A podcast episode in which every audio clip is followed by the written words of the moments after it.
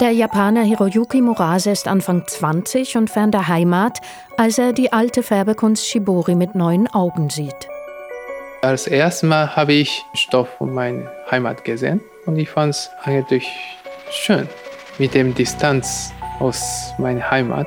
Heute ist Hiroyuki Murase Modedesigner in Düsseldorf. Und seine Stoffe werden auf dem Laufsteg von Dior gezeigt. Hollywood-Stars wie Natalie Portman tragen Shibori-Mode. Ich habe entschieden, Modedesigner zu werden, weil ich diese Tradition weitergeben wollte von Shibori. Die Shibori-Tradition stammt aus Japan. Bei Shibori werden Teile des Stoffs für den Färbeprozess abgebunden, abgenäht oder abgeklemmt. Und wenn man den Stoff nach dem Färben wieder aufmacht, dann sind da Muster entstanden. Diese Muster, die sehen so ähnlich aus wie Batik, wie wir das aus Pfadilagern kennen. Es ist aber Shibori. Wir nennen diese Technik fälschlicherweise Batik. Shibori ist aber noch ganz viel mehr. Nach meinem Dafürhalten ist die Intensität der Beschäftigung in Japan schon besonders. Also die Art von Perfektionierung der Muster würde ich sonst auf der Welt nicht unbedingt sehen. Man hat ähnliche Techniken, ähnliche Muster, aber ich habe manchmal das Gefühl, gerade bei handwerklichen Techniken treiben es japanische Handwerkerinnen und Handwerker wirklich auf die Spitze.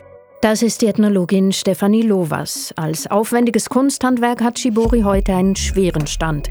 Shibori hätte in Japan fast keine Zukunft gehabt, bis Hiroyuki Murase kam. Er hat Shibori ins Heute gerettet. Und wie er das gemacht hat, das erzählen wir in dieser Kontextfolge. Ich bin Noemi Gradwohl. Du bist Kultur- und Designredaktorin bei SRF. Mein Name ist Katrin Becker. Unsere Geschichte, die beginnt im Museum Riedberg in Zürich. Hier werden unter anderem Kunsthandwerkstechniken aus aller Welt vermittelt. Hier beginnt deine Recherche, Noemi. Ja, ich wollte mit eigenen Händen begreifen, was Shibori ist. Deswegen habe ich dort einen Workshop besucht. Hiroyuki Murase hat uns Teilnehmenden einen Tag lang gezeigt, wie man mit Shibori-Technik Stoffe färbt. Habt ihr schon alle entschieden? Wir können auswählen, ob wir ein Tuch färben wollen oder eine Baumwolltasche. Ich entscheide mich für einen Seidenschal. Ich zeige jetzt unterschiedliche Techniken. Also normalerweise wir sitzen auf dem Boden und haben wir so ein Gerät äh, in Japan. Aber hier in Schweiz lassen uns auf dem Stuhl arbeiten.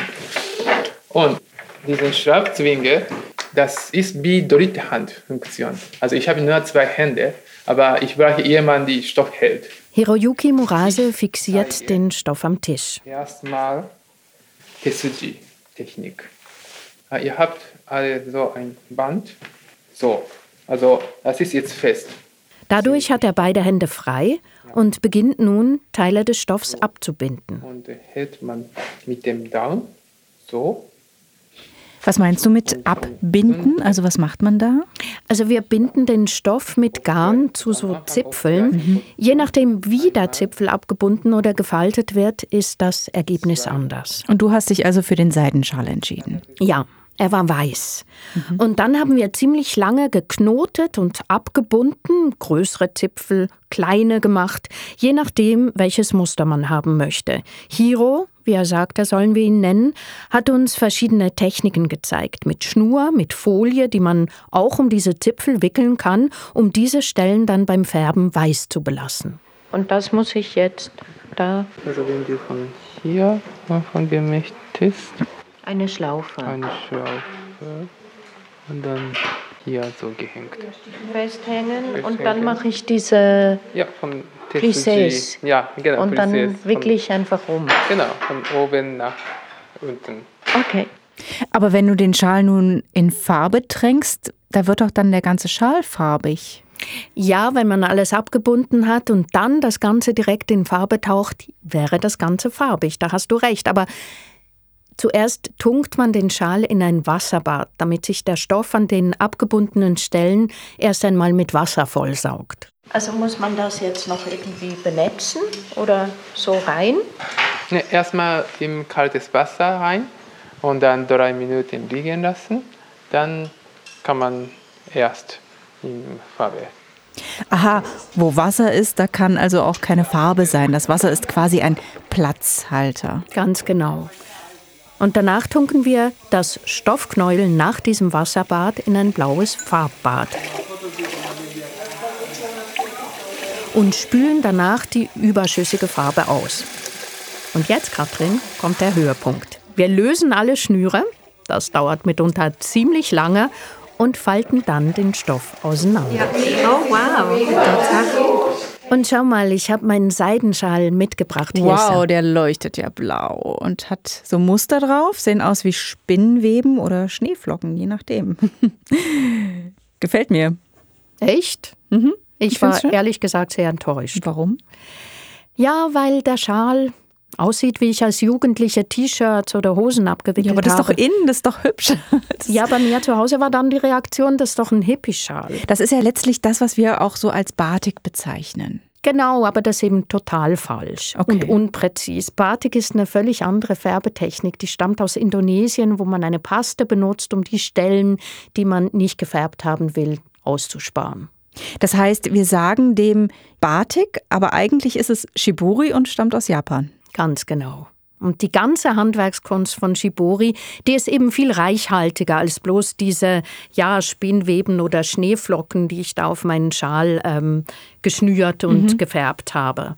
Ich habe allerdings, apropos Enttäuschung, auch erst im Nachhinein begriffen, dass das, was ich gemacht habe, halt einfach die einfachste Technik ist und das, was man an einem Workshop-Tag erfahren kann. Und diese, auch diese Schnürtechnik, die lässt sich viel weiter variieren und auch perfektionieren. Und die ganze Shibori-Technik, da braucht man zum Teil auch Schablonen, man näht gewisse ähm, Muster drauf, man manipuliert den Stoff, so sagt man, wenn man diesen Stoff eben verformt. Je nachdem, welches Muster man dann letztlich haben möchte, oder? Stelle ich mir so vor. Genau. Mhm. Das ist eine ganze Wissenschaft, eben das Kunsthandwerk. Also es sieht dann je nachdem ganz anders aus. Da gibt es kleine Punkte, die danach entstehen, mit denen zusammen man eine Figur machen kann. Das kann ein einfaches Blatt sein, bis zu einem aufwendigen Drachen. Es können abstrakte Muster sein. Wow, hochkomplex. Ja, genau. Und für traditionelle Kimonos oder für Yukata, das ist die Sommerversion des Kimonos, verwendet man gerne solche Stoffe mhm. mit Shibori-Technik. Am Workshop hat uns Hiro Murase ganz verschiedene Shibori-Stoffe auch gezeigt.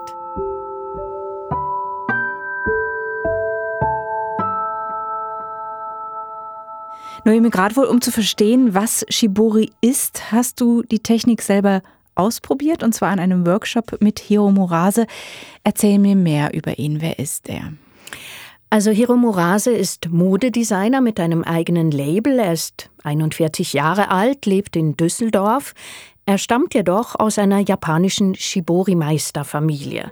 Seine Familiengeschichte ist eng verknüpft mit dieser Tradition und das hat mit seinem Heimatort, Arimatsu heißt er, zu tun. Meine Heimat ist zwischen Tokio und Kyoto, im Arimatsu. Das ist der Kleindorf. Arimatsu liegt in Nagoya. Da läuft eine historische Touristenstraße zwischen Tokio und Kyoto und Arimatsu liegt genau inzwischen.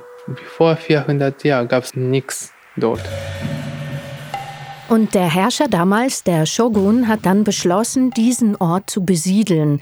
Dadurch ist Arimatsu entstanden. Acht Familien haben sich am Anfang dort niedergelassen. Sie hatten aber ein Problem. An diesem Ort, Arimatsu, wächst nichts. Was sollten die Familien also tun? Und eine Familie hat eine Idee gehabt, dass sie Stoff zu färben und äh, Touristen zu verkaufen.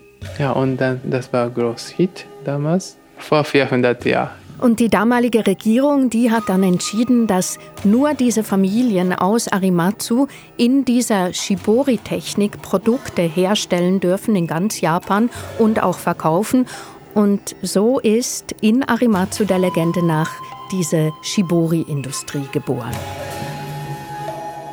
Und dieser Ort Arimatsu hatte jahrhundertelang das quasi Exklusivrecht für Stoffe mit dieser Shibori-Technik. Ja, das waren etwa 250 Jahre lang. Dann mhm. ist das Monopol gefallen. Und Hiro Murases Familie ist eine dieser Familien, die damals vor 400 Jahren nach mhm. Arimatsu gezogen sind. Und seit fünf Generationen sind sie auch im Shibori-Handwerk tätig. Und dieses Handwerk üben Sie noch heute aus? Ja. Wobei keine dieser Familien den ganzen Arbeitsprozess von A bis Z macht. Dieser wird aufgeteilt auf etwa sechs, sieben Familien. Und wieso sind das so viele Familien? Ist das so komplex? Shibori ist ungemein aufwendig. Diese Familien spezialisieren sich jeweils auf ihre Aufgabe. Da ist eine Familie zum Beispiel ganz versiert dem Muster auf Papier zeichnen. Die mhm. zweite macht dann aus diesem Muster eine Schablone.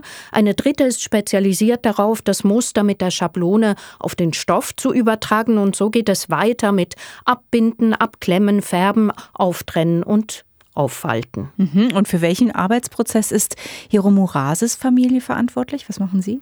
Sie machen Schablonen. Beim Workshop in Zürich hat er mir eine aus ganz dickem Japanpapier gezeigt. Das ist ein Washi-Papier und mit äh, Kaki-Früchte lackiert. Das ist so braun geworden und das ist jetzt wasserfest. Ja, und äh, diesen Papier ist auf Stoff so gelegt und äh, mit dem Bürste gedrückt. Und wenn man diese Schablone wegnimmt, man sieht diesen kleinen Punktchen-Muster. Mhm. Und wie sieht das Ganze dann am Ende aus? Also hat er dir auch das Ergebnis gezeigt? Ja, das gibt ein ganz unregelmäßiges Muster. Mich hat es an Zweige oder was Pflanzliches erinnert. Hiro Murase meinte, das sei ein Bambuswald. Mhm. Spannend. Ja, so wie du das erzählst, ist Shiburi ein ja, ein Universum aus verschiedenen Kunst, Handwerkstechniken und Mustern. Universum, ja, das trifft es sehr genau. Und dieser ganze aufwendige Prozess macht Shibori-Stoffe deshalb auch so wertvoll.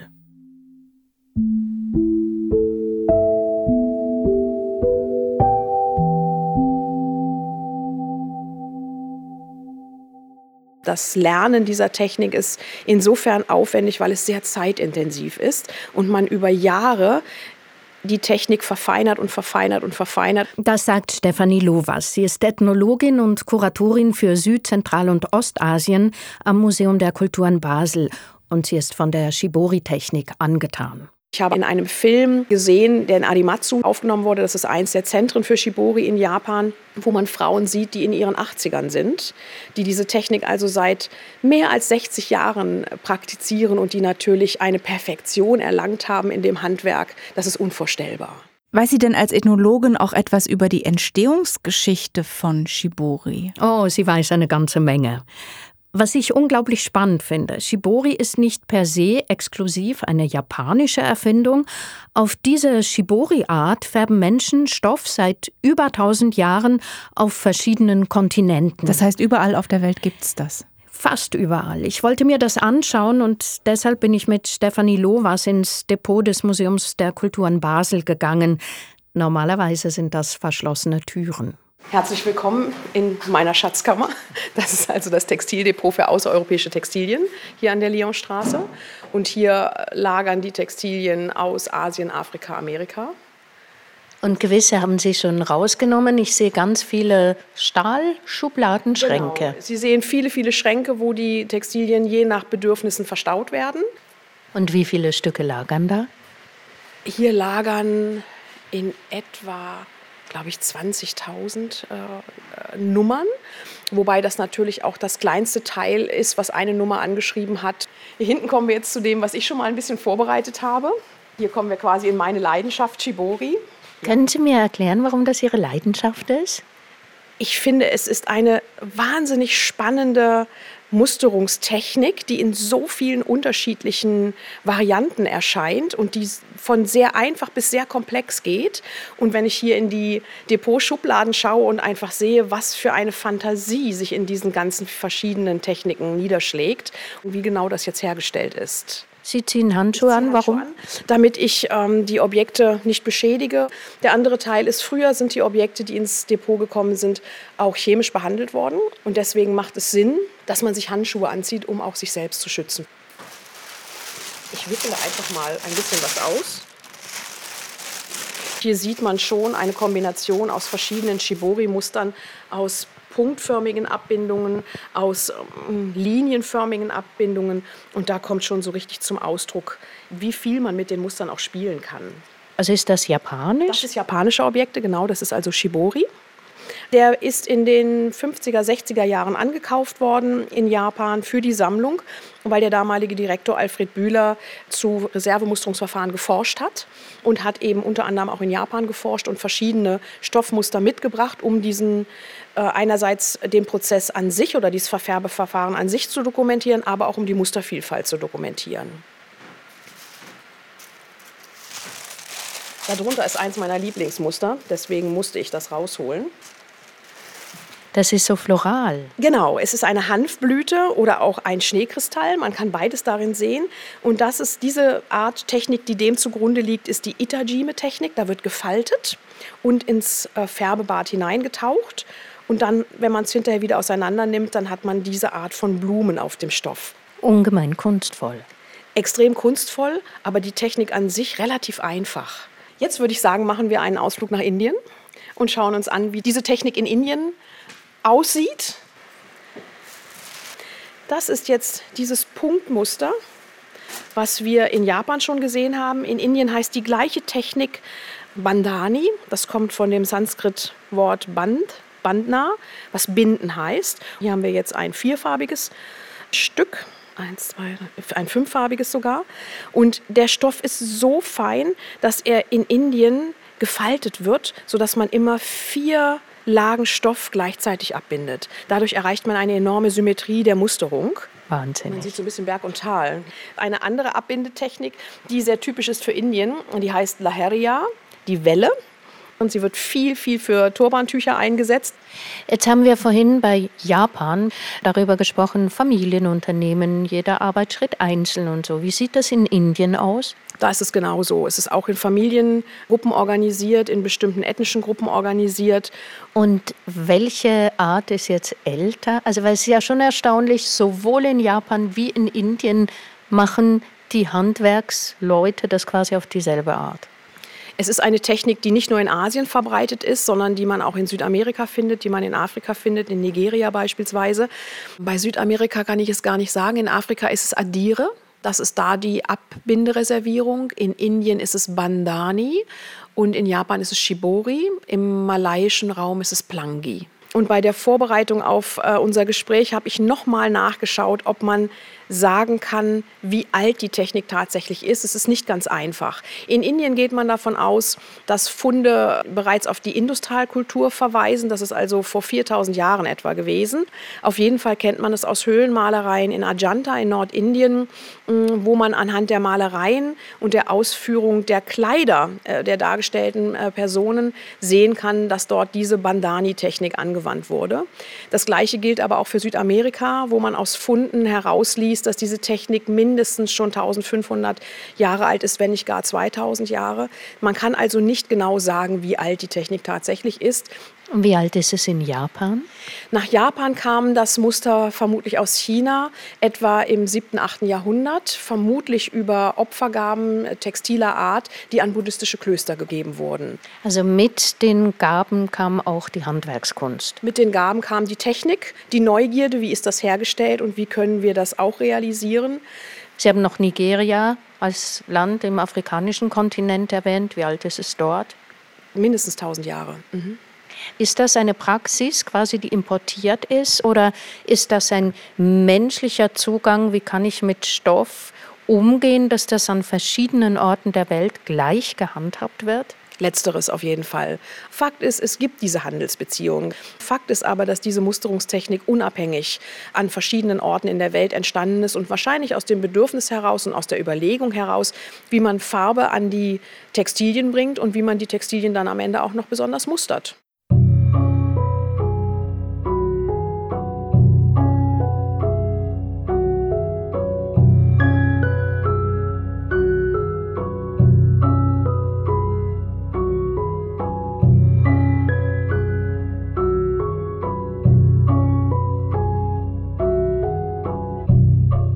Noemi, wir haben zu Beginn gehört, Hiroyuki Murase lebt in Deutschland, in Düsseldorf, mhm. also nicht mehr in Arimatsu in Japan, dieser Hochburg der Shibori-Technik. Wieso eigentlich nicht? Wieso ist er umgezogen? Tja, manchmal muss man um die halbe Welt reisen, um zu seinen Wurzeln zurückzufinden. Im Arimatsu es gibt keine Fabrik. Das ist eine Heimarbeit meistens. Das heißt, zu Hause bei mir war voll mit Stoff. 24 Stunden, 365 Tage, das war immer mit Stoff. Also bei ihm zu Hause gab es nur einen einzigen Ort ohne Stoff, hat er gesagt, das Klo. Ja, also in Küche und Garten, Badezimmer, Wohnzimmer war überall jeden Tag Stoff. Und das konnte ich nicht mehr sehen. Ja. Hiro Murase ist also ja, vor dem traditionellen Familienunternehmen geflüchtet. Muss ich das so verstehen? Ja, das kann man so verstehen. Weder er noch seine beiden Geschwister wollten in die Fußstapfen des Vaters treten. Und der Vater hatte dafür Verständnis. Er hatte sogar niemals zu mir gesagt, dass ich seine Tradition folgen soll, weil damals meine Familie war so arm und das war schon sehr klar, mit dieser Tradition keine Zukunft gibt. Damals, vor etwa 25 Jahren, hat das Shibori-Handwerk keine Zukunft gehabt. Man muss dazu wissen, alle in Hiromurases Dorf haben Großhändler beliefert. Diese Großhändler haben wiederum die Kleidungsindustrie beliefert. Mhm. Allerdings hat sich aber im Lauf der Jahrhunderte, Jahrzehnte dann auch in Japan die Mode verändert und Kimonos und Yukatas, diese Sommerversion, wurden kaum noch getragen. Also wo es keine Nachfrage gibt, verzichtet man eben aufs Angebot. Der junge Hiro Murase wollte also nicht in ein Familiengeschäft einsteigen, das im Grunde genommen keine Zukunft hat und das brotlos war. Genau. Und er wollte eh Künstler werden. Da war er 20 Jahre alt.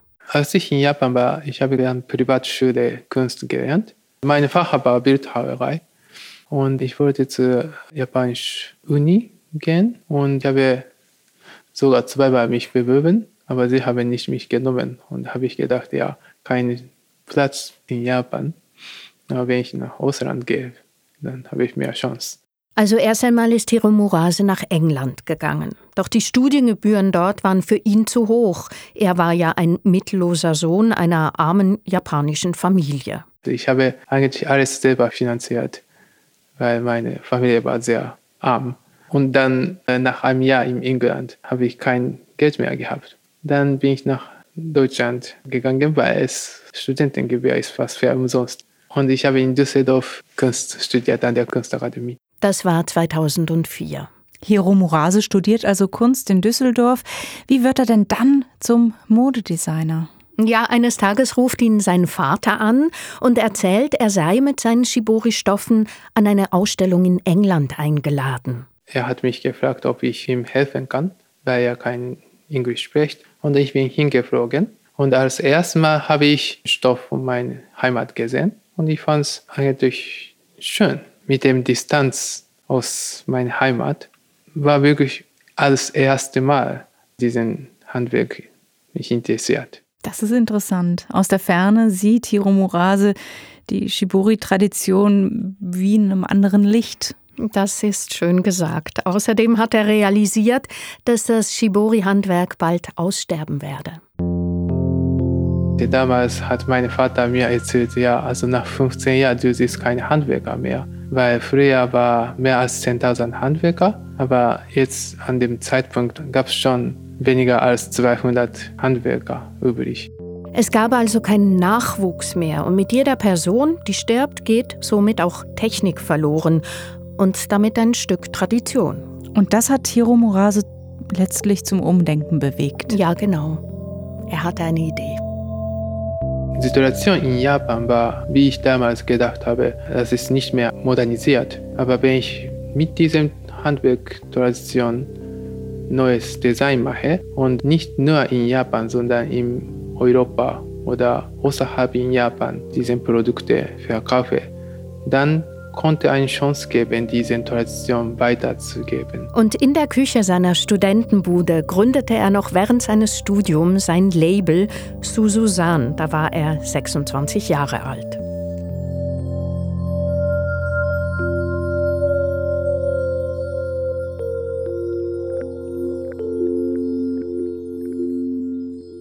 Hiro Murase gründet also sein eigenes Modelabel. Noemi, gerade wohl, woher nimmt er denn die Shibori-Stoffe? Die lässt er in Japan herstellen bei seinem Vater. Er macht die Entwürfe dazu. Mhm. Und das Tolle daran, Hiro Murases Geschäftsidee war so gut, dass er unterdessen damit tatsächlich den Betrieb seines Vaters gerettet hat und den von anderen Familien in Arimatsu auch.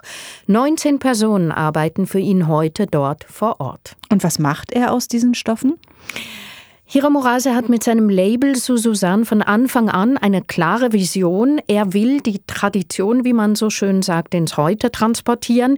Er behält also die gleiche Technik, benutzt aber statt Baumwolle Kaschmir oder Alpaka. Mhm. Und er fertigt keine Kimonos mehr an, sondern Pullover, Schals und Kleider. Und das also mit solchem Erfolg, dass unterdessen zum Beispiel die Filmschauspielerin Natalie Portman Shibori-Kleidung trägt mhm. und Dior aus seinen Stoffen Kollektionen gemacht hat. Unfassbar. Und sag mal, wie viel kostet so seine Mode? Ja, recht viel. Er produziert wirklich Luxusmode. So ein Kaschmirschal zum Beispiel kostet gut und gerne bald einmal über 800 Franken. Morase scheint damit aber aufs richtige Pferd gesetzt zu haben. Ja, Morase hat tatsächlich mit seinem Label das Shibori-Handwerk in seiner Heimatstadt gerettet. Als ich angefangen habe, mein Vater hat zu mir damals gesagt, ja, nach 15 Jahren, du siehst kein Handwerker mehr. Und jetzt, das 15 äh, Jahre ist um. Jetzt die Situation ist so, wir haben 19 Mitarbeiter in Japan und sie sind 20, äh, 30 Jahre alt. Das heißt, der Nachwuchs ist also da. Damit ist die Shibori-Färbekunst erst einmal in sicheren Händen. Im Grunde ist es die Geschichte eines kleinen Mannes, der in die Welt hinauszieht und Großes bewegt. Das stimmt, aber es ist noch mehr. Oft tragen wir Kleidung, einfach weil sie uns gefällt, und wir sind uns dabei gar nicht bewusst, welch reichhaltige Kulturgeschichte in so einem Stück Stoff steckt. Und das zeigt die Shibori-Technik.